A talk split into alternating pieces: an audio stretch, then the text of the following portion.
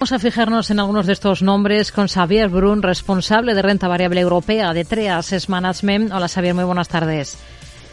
Hola, muy buenas tardes, Rocío. Vamos a comenzar, por ejemplo, en la bolsa alemana con esos resultados que ha presentado la firma de servicios postales y mensajería rápida Deutsche Post, que está entre los mejores hoy en el mercado alemán, con repuntes de más del 1,8%. ¿Qué le han parecido esas cifras?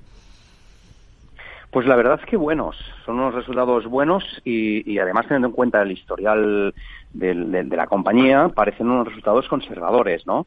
Con lo que esto nos lleva un poco a la esperanza en un sector que después de la fiesta de los fletes del año pasado y del anterior, pues toca ver un poco dónde aterriza, ¿no? Y todo parece apuntar que aterrizará bien. En el peor escenario que ha apuntado Chepost, pues oye, nos está indicando que el suelo parece ya alcanzado, ¿no? Gracias en parte a la, apertura de, China. Pero lo más importante en las compañías es el futuro. ¿Y en el futuro que esperamos? Pues es una compañía con ventajas competitivas muy importantes. El tamaño, es, un servicio integral transporte, desde la internacional hasta la última milla con excelentes negocios que crecen orgánicamente y todo ello con un PER 11 y poca deuda. Así que, bueno, mm, buenos resultados. Hmm.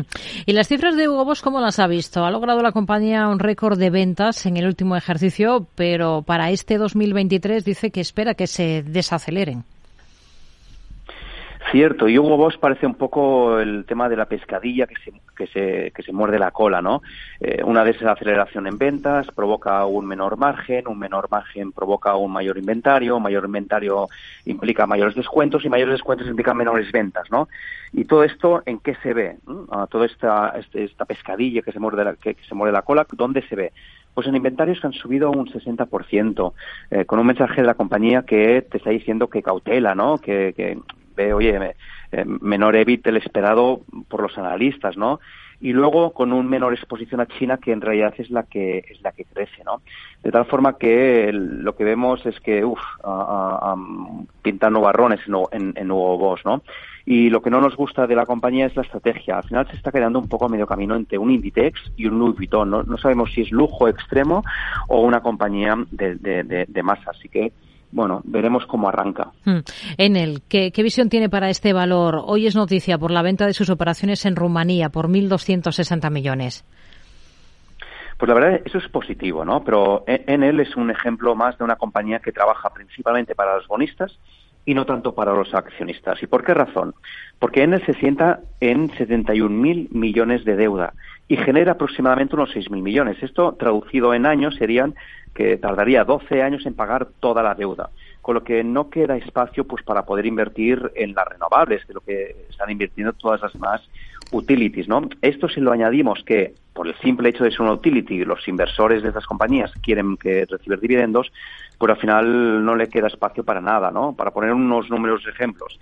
En los últimos 10 años ha generado un flujo de caja de 21.000 millones y ha pagado dividendos en 35.000, con lo que se ha endeudado para pagar dividendos. Y ese modelo de negocio no nos gusta, con lo que reducir la deuda pues sería positivo para la empresa. Hmm.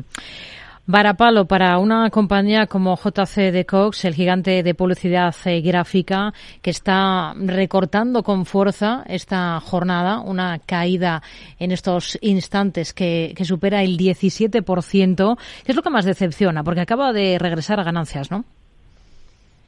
Efectivamente, lleva todo el año 2022 con crecimientos orgánicos positivos, etcétera, etcétera, pero los resultados de, la compañía al final nos dan la siguiente, nos arrojan la siguiente eh, pregunta, ¿no?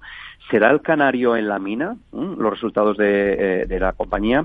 Al final lo que estamos observando es que el deterioro, hay un deterioro muy fuerte para este primer trimestre, ah, principalmente por China, dicen, pero si quitamos la parte de China, el crecimiento es, bueno, mm, ok, ¿no? O sea, no es un crecimiento eh, como se esperaría en una compañía que, como bien has indicado, entra en números, en, números positivos, ¿no?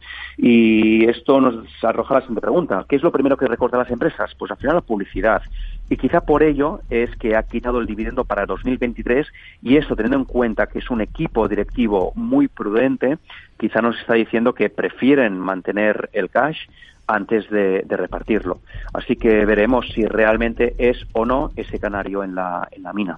Xavier Brun, responsable de renta variable europea de TREA Asset Management. Gracias, como siempre. Muy buenas tardes.